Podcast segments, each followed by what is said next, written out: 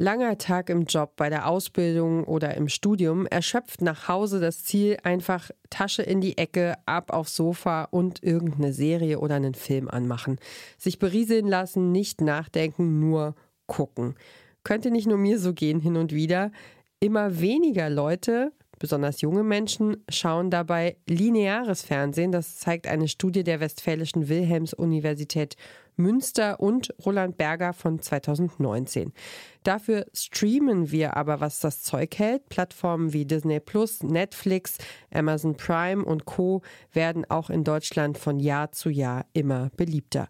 Laut der ARD-ZDF Online-Studie 2021 nutzen drei von vier Menschen in Deutschland regelmäßig Videos oder Fernsehinhalte über das Internet. Da fallen dann natürlich aber auch die Mediatheken der öffentlich-rechtlichen drunter und zum Beispiel auch YouTube-Angebote.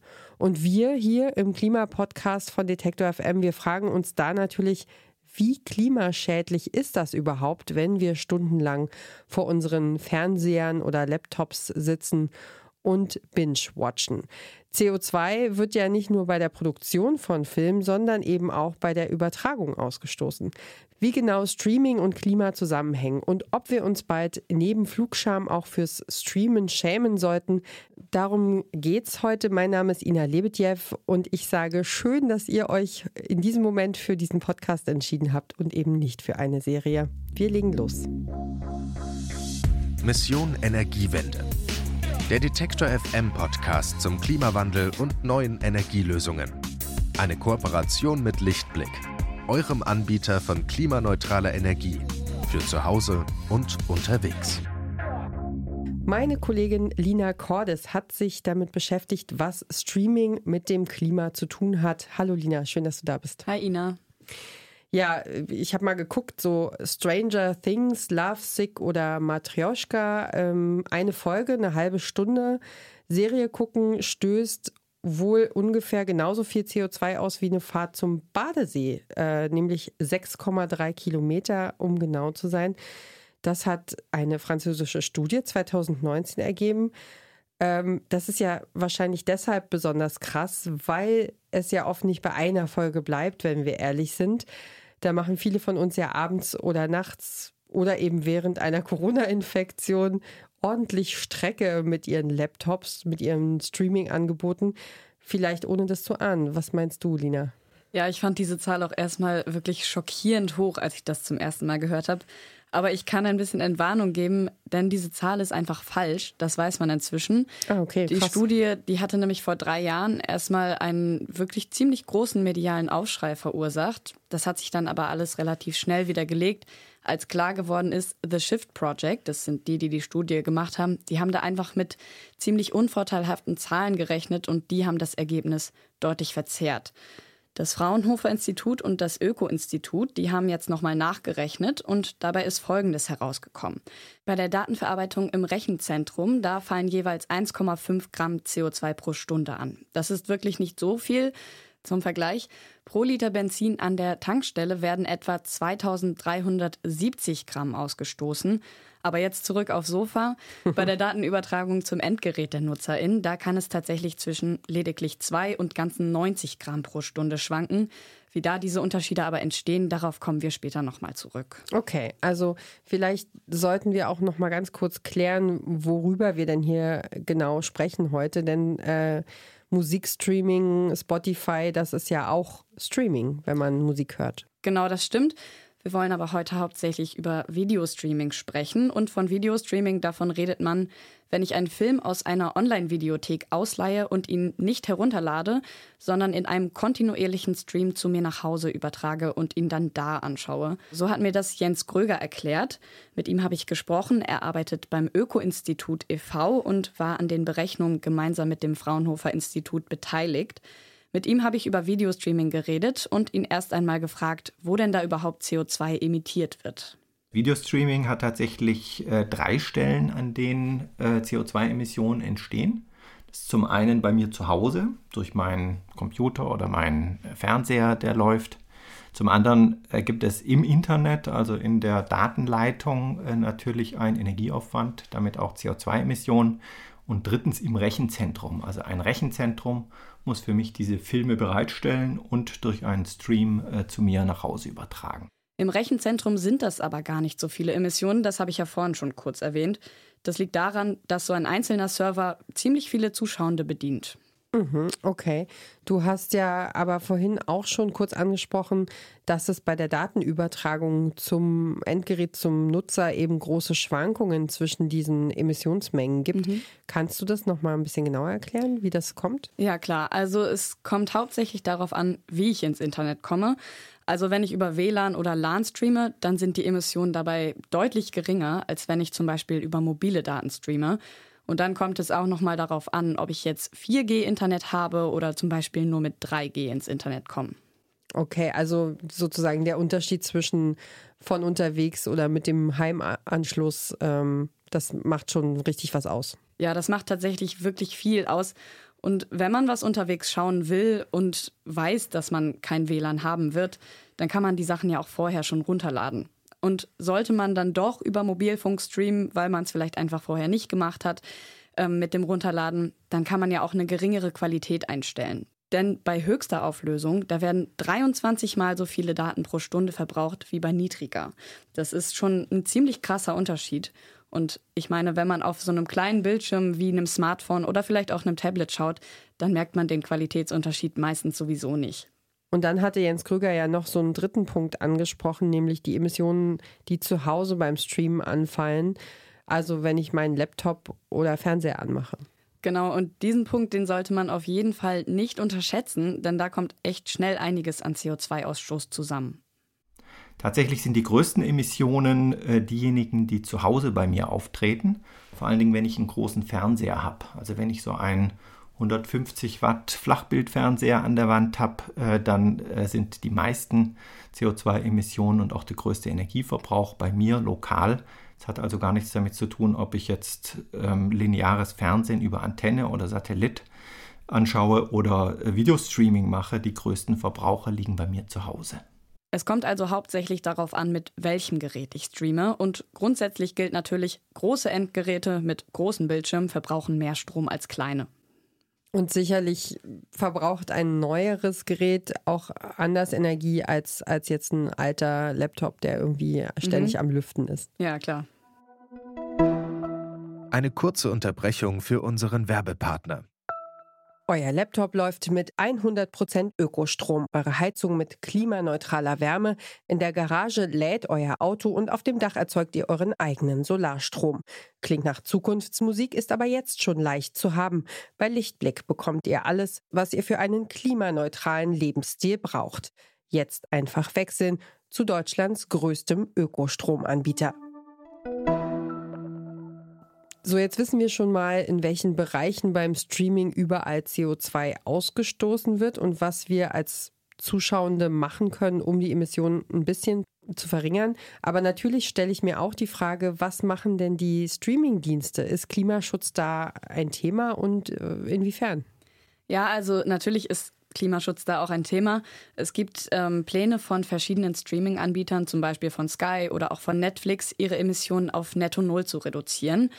Aber das ist zwar an sich eine gute Sache, nur wird dabei hauptsächlich auf die Produktion von Filmen und Serien geschaut und die Emissionen, die in der eigenen Firma entstehen. Also diese drei Bereiche, über die wir vorhin gesprochen haben, die spielen da keine große Rolle. Klar, natürlich kann der Streaming-Anbieter jetzt auch nicht beeinflussen, über welches Netz ich streame und welches Gerät ich dafür benutze. Aber es ist jetzt auch nicht so, als wären den Anbietern da einfach die Hände gebunden. Im Gespräch habe ich Jens Krüger auch danach gefragt, was denn seiner Meinung nach von den Anbietern so getan werden könnte. Und er findet zum Beispiel, Anbieter könnten der Umwelt zuliebe auf die Autoplay-Funktion verzichten. Damit ist gemeint, dass die nächste Folge nach ein paar Sekunden Pause von allein wieder startet, richtig? Also das heißt, wenn ich zum Beispiel vor der Glotze einschlafe, dann läuft das Programm halt ewig weiter und ich nutze es gar nicht. Genau, ja. Oder du schaust halt einfach länger, als du normalerweise schauen würdest. Und wenn man das ändern würde, dann würden automatisch weniger Daten gesendet werden, die man ja vielleicht gar nicht braucht und vielleicht würden wir auch weniger lange streamen. Was wir bei Streaming beobachten, äh, wie bei ganz vielen digitalen Diensten, ist, dass es da sowas wie ein Rebound gibt. Also das heißt, Dadurch, dass alle meine Serien verfügbar sind, schaue ich sie dann in einem Rutsch hintereinander. Das heißt, ich schaue nicht nur drei Stunden Fernsehen, wie es vielleicht früher der Durchschnitt war, sondern ich schaue dann vielleicht gleich zehn Stunden Fernsehen und das macht natürlich schon was aus.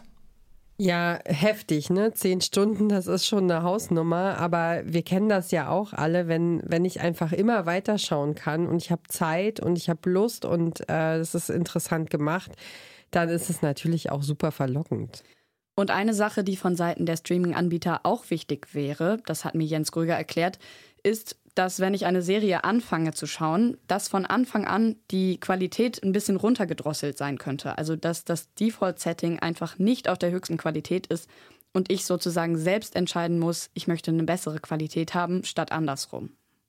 Okay, also einfach, weil wir das vielleicht gar nicht bemerken oder das ähm, hinnehmen und damit gut klarkommen, es sei denn, wir sind irgendwelche Pixel-Profis oder so.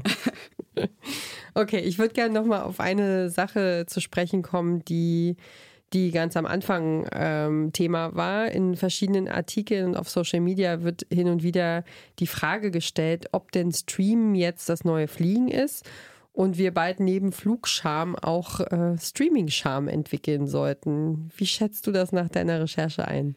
An diesem Vergleich bin ich bei meiner Recherche natürlich auch nicht vorbeigekommen. Grundsätzlich kann man das aber mit einem klaren Nein beantworten. Fliegen und Autofahren, das sind einfach die größten Klimasünder und deutlich klimaschädlicher als Streaming. Jens Gröger hat mir erzählt, man sollte die Rolle von Streaming grundsätzlich auch nicht überbewerten, sondern eher die eigene Internetnutzung ganzheitlich betrachten.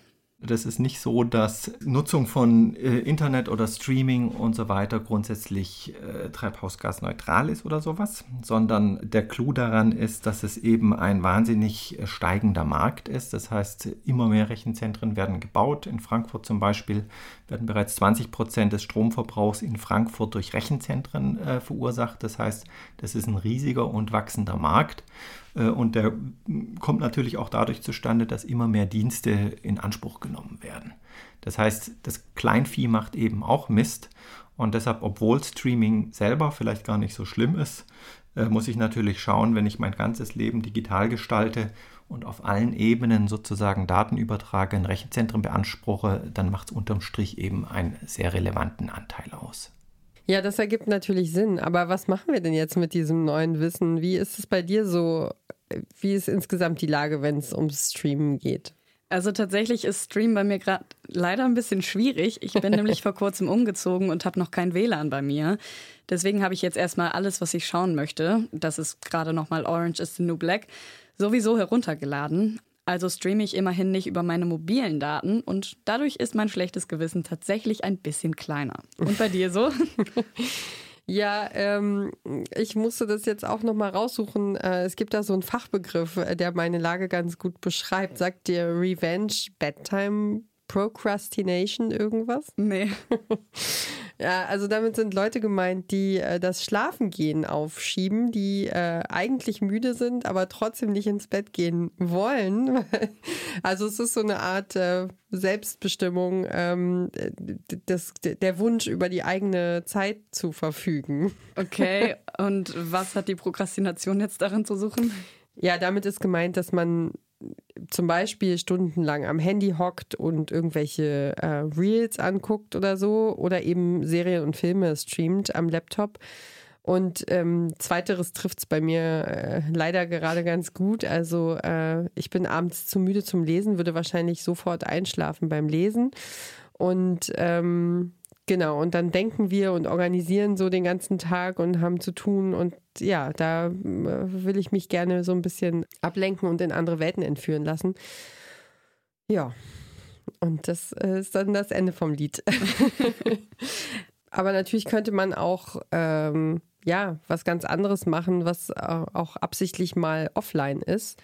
Dazu muss ich sagen, das ist für Menschen mit kleinen Kindern etwas schwieriger, weil wir nicht einfach spazieren gehen können des Abends. Ähm, jedenfalls nicht gemeinsam, weil immer jemand zu Hause sein muss. Also ähm, für mich ist abends draußen sein, es äh, hat tatsächlich zurzeit Seltenheitswert und das finde ich auch ganz besonders und sehr, sehr einprägsam mal so am späten äh, Abend oder Nachmittag irgendwo draußen zu sein im Park oder so eine Abenddämmerungsstimmung mitzukriegen. Es hat, hat wirklich äh, ist ein bisschen Magic dann. Aber du könntest ja auch mal äh, was anderes machen, was offline ist, zum Beispiel kochen. Mit einem guten alten Kochbuch zum Beispiel. Weil was wir ja gerne machen, also mich auf jeden Fall eingeschlossen, ist, dass wir super viele Sachen gleichzeitig machen. Also ich koche mit Rezept auf dem iPad oder Handy, dabei streame ich Musik oder wenn ich eine Serie schaue, dann chatte ich gleichzeitig noch mit FreundInnen oder ja, ich schaue Tatort und gleichzeitig kommentiere ich bei Twitter. Ja, genau. Also so dieses äh, Second Screen Modell, das ja im Grunde wahrscheinlich mindestens eine ganze Generation so lebt, ne? Und dabei geht es ja eigentlich im Grunde ge genommen nur darum, sich das mal bewusst zu machen und auch mal wieder irgendwie, also haha, im wahrsten Sinne des Wortes hinzugucken, ja. wie wir, wie wir uns verhalten, äh, also ne, wo wir hingekommen sind und vielleicht auch einfach mal an irgendeiner Stelle einen Gang runterzuschalten und genau und sich wieder so auf so ein paar Alltagssachen zu besinnen. Und wenn zum Gang runterschalten dann halt Streaming gehört, dann kann man ja vielleicht auch mal eine Klimadoku streamen. Ja, ich habe da, ich da neulich auch wirklich was Hübsches gesehen, so äh, zwei Menschen, die um die Welt gereist sind. Ähm, ja, es ist auf jeden Fall, da, da kann man auch, ähm, auch andere Sachen machen, als irgendwie sich, sich nur berieseln zu lassen. Da geht auch mal ja. was fürs Hirn. Das ist dann auch ähm, sehr beeindruckend, finde ich. Ja, und trotzdem sollte man den Impact vom Streaming ja auch nicht überbewerten. Denn so schlimm haben wir jetzt ja gelernt, ist das alles auch nicht. Ja, okay, dann werden wir jetzt einfach ähm, nochmal kurz nachdenken äh, beim Laptop aufklappen, wie viele, wie viele Folgen es denn sein müssen und ob wir, ja, ob wir nicht einfach auch nochmal rausgehen wollen.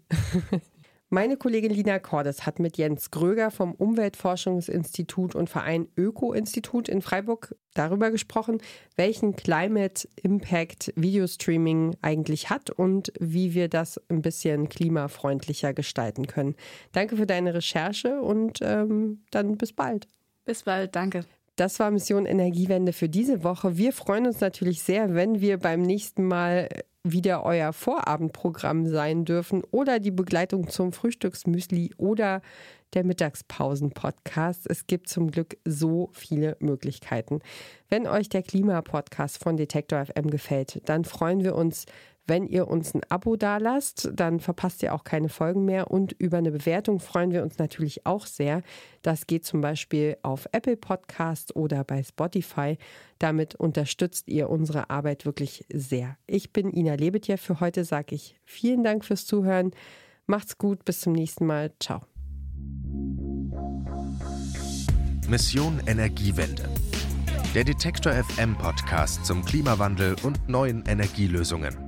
Eine Kooperation mit Lichtblick, eurem Anbieter von klimaneutraler Energie für zu Hause und unterwegs.